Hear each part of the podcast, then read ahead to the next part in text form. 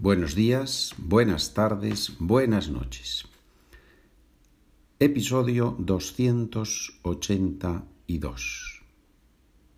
¿Por qué asisto a la Santa Misa todos los días?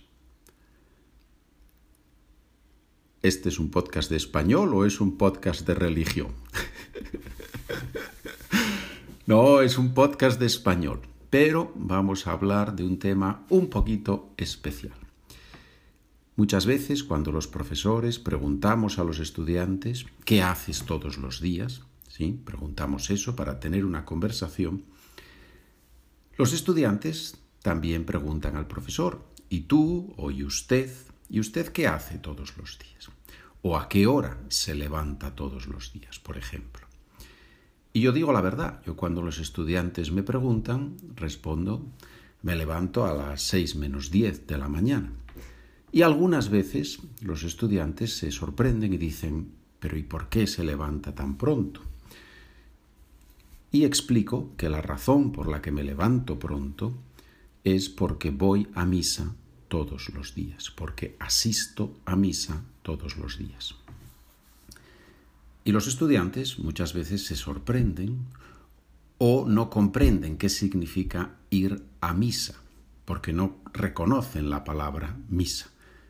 Misa es la ceremonia religiosa de los católicos.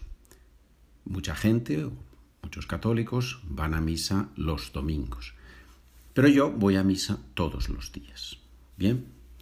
Entonces he pensado que como los estudiantes me han preguntado eso muchas veces y quieren escuchar el por qué, he pensado explicar eso en este episodio del podcast, que tiene un documento donde se recogen las ideas que estoy explicando aquí en español y en inglés. En ese documento tienes el texto en español y también en inglés.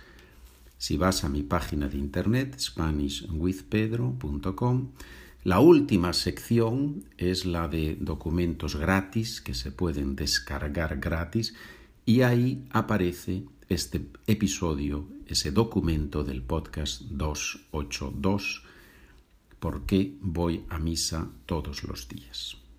Puedes descargarlo gratis, leerlo, depende de ti. Aprender español está muy relacionado con la religión católica. es una frase fuerte, ¿verdad? ¿Por qué? Hay muchas razones, pero voy a dar una. Porque cuando uno viaja a un país de habla hispana, ¿Qué parte de la ciudad suele visitar? El centro histórico.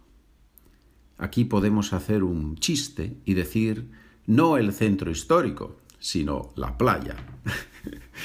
Pero en realidad, en realidad en español no visitamos la playa, sino que vamos a la playa. ¿sí?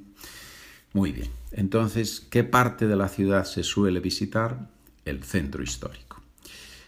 Después voy a explicar la conexión de esto con ir a misa todos los días. ¿sí? Son dos, dos cosas aquí. La importancia de la religión católica en el estudio del español y mi decisión personal.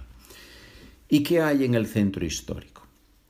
La Plaza Mayor y al menos una iglesia monumental que se llama Catedral, si es una ciudad un poco grande. Cuando uno entra en una iglesia o en una catedral, pregunta, necesita ser católico practicante para apreciar todo lo que hay ahí dentro? Pues de alguna manera sí. Me explico y que por favor nadie se sienta ofendido. Los católicos creemos que en el sagrario de la Iglesia está Jesucristo de una forma misteriosa pero real. ¿Qué es el sagrario? El sagrario es ese armario metálico o de madera que suele estar detrás del altar. Todo el arte religioso que pueda haber en esa iglesia, toda la riqueza de materiales, toda la belleza de la decoración, todas las estatuas, todo, absolutamente todo, tiene una función mostrar a las personas que están en un lugar sagrado. Y ese lugar es sagrado porque ahí vive Jesucristo, porque en el sagrario se guarda el pan eucarístico, que es Jesucristo. Por eso, si una persona no cree que ahí está Jesucristo, ¿cómo va a apreciar lo que hay en una iglesia igual que una persona que sí cree? ¿Entendemos? Si yo soy un deportista fanático, un aficionado de un equipo de fútbol americano o europeo, y un día tengo la oportunidad de ir al estadio y ver a mi equipo, obviamente mi experiencia no va a ser la misma que si yo no soy aficionado y por casualidad voy ese día al estadio y estoy con esa otra persona. La experiencia de esas dos personas va a ser totalmente diferente y es lógico. ¿Significa eso que la catedral o la iglesia no tiene ningún valor para el no creyente? Por supuesto que tiene un valor muy grande también para el no creyente. La cultura engrandece a la persona, siempre. La cultura dignifica a la persona, siempre.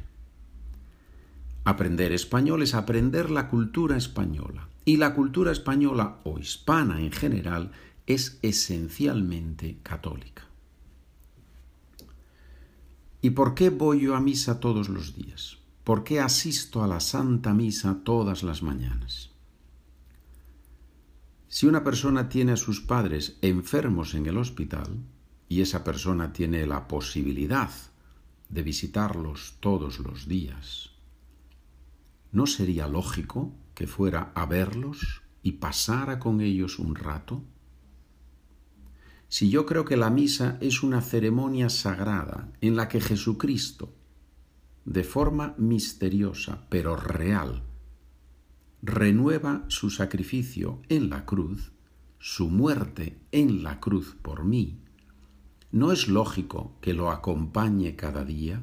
¿No es lógico que quiera estar con Él cada día? ¿No es lógico que vaya a darle las gracias si creo que Jesucristo está presente en la iglesia.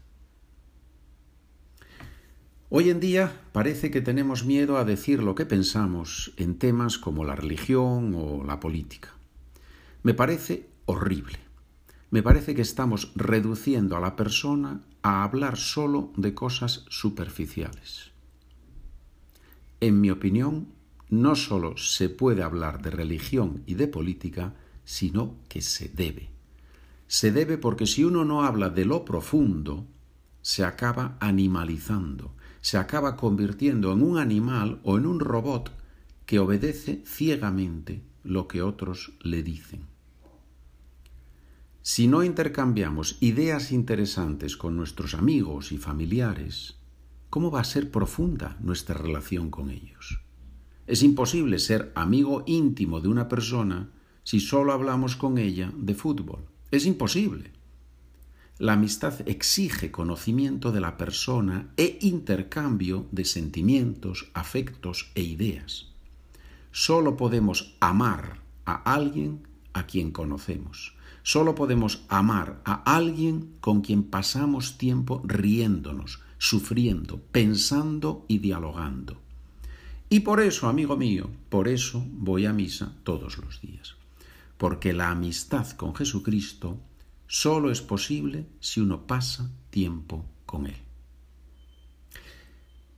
Estos son mis pensamientos, estas son unas ideas, espero que te gusten, no que estés de acuerdo, puedes estar de acuerdo o no, eso no es tan importante, pero espero que aprecies el hecho de que un profesor te comunica algo personal y algo que para él es importante. Muchas gracias por escuchar. Buen día, buena tarde, buena noche.